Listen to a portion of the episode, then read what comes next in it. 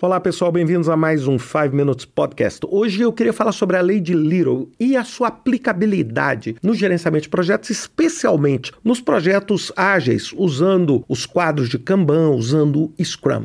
O nome Little vem de John Little, que é um professor do MIT, da Escola de Management do MIT, e ele tem uma fórmula muito simples, e é uma fórmula que, obviamente, não foi criada para gerenciamento de projetos, mas foi criada para processos produtivos, que muito das atividades que envolvem Lean, que envolvem Six Sigma, etc., utilizam.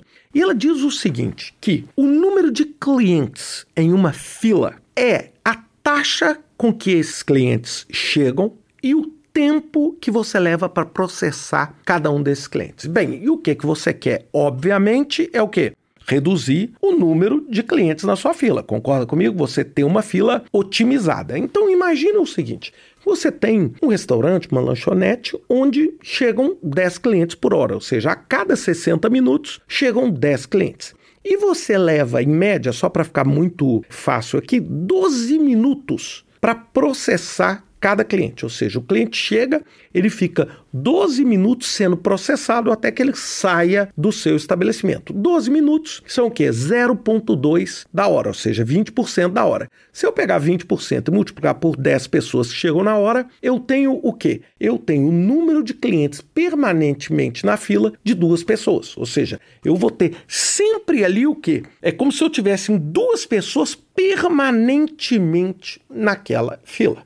E isso se transfere para o nosso trabalho em projetos. Então vamos pensar o seguinte: que essas pessoas que estão na fila são o nosso, vamos dizer, trabalho em progresso, ou seja, o nosso WIP, que a gente chama de Work in Progress, que talvez seja o maior inimigo de todos os nossos trabalhos, não só em projeto, como na, na nossa própria vida, né? Aquela coisa é o seguinte: você começa a escrever um livro, não termina, você começa a gravar um episódio de podcast, não termina, você começa a responder um e-mail, não termina. Isso tudo é chamado Work in Progress. Por quê? Porque você ainda não entregou. Ou seja, é como cliente que está ali permanentemente na fila, ele não recebe o sanduíche que ele comprou ele não recebe o produto, ele não é processado.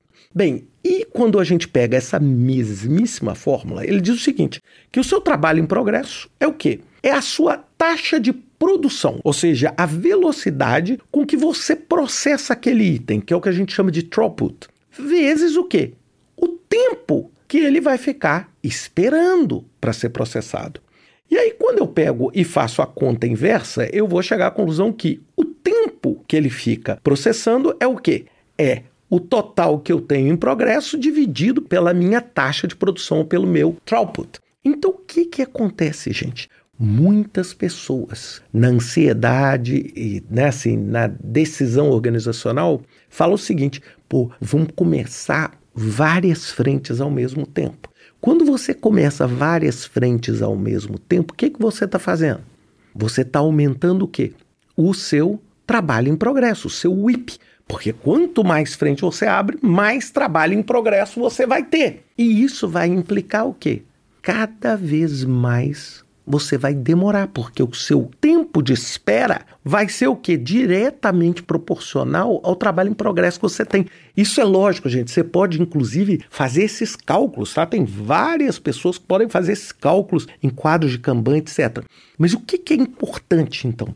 O que é importante é você ter na mentalidade que, desde que a lei, lei de Little existe e suas inúmeras aplicabilidades na produção, na indústria automotiva, praticamente na indústria de transformação como um todo, ela se aplica também ao seu mundo, desenvolvendo um software, ao seu mundo ali, desenvolvendo um tipo de trabalho onde você o que vai ter. Quanto mais trabalhos em progresso você vai ter, mais waiting time, mais tempo de espera você vai ter e a sua produtividade vai cair.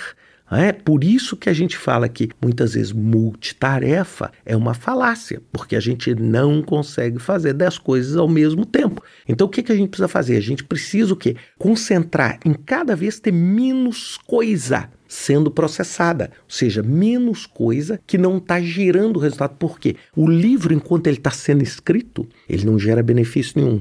O podcast meio gravado não gera benefício nenhum. O e-mail que você respondeu metade, mas não respondeu todo, gera benefício nenhum.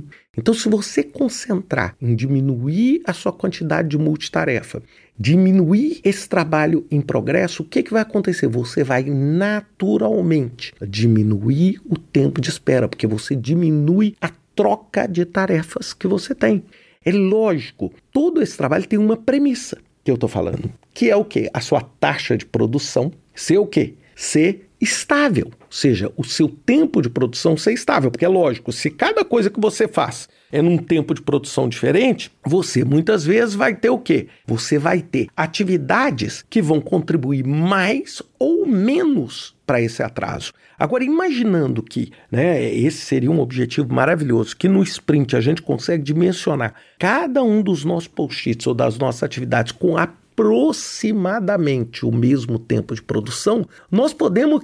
Entender que colocar um post-it a mais ali, naquele em processamento ali, vai significar o quê? Automaticamente, se eu não tiver o recurso, o quê? Eu aumentar o tempo de espera dentro do meu processo, ou seja, o tempo em que o percentual saiu de zero e não chegou em 100% em cada uma daquelas atividades. É por isso que o maior inimigo de todos nós dentro do trabalho de projeto e dentro da nossa própria vida, eu brigo com isso na minha vida pessoal 24 horas por dia, é o trabalho em progresso. É o site que você está melhorando, mas não está pronto ainda. É tudo que você já começou, mas não conseguiu acabar. Então é essa a lei que rege isso. Acho que tem um monte de coisa na internet legal para isso. Vale a pena vocês darem uma olhada, principalmente aqueles que estão utilizando métodos ágeis hoje. Tá bom? Um abraço para vocês e até semana que vem com mais um 5 Minutes Podcast.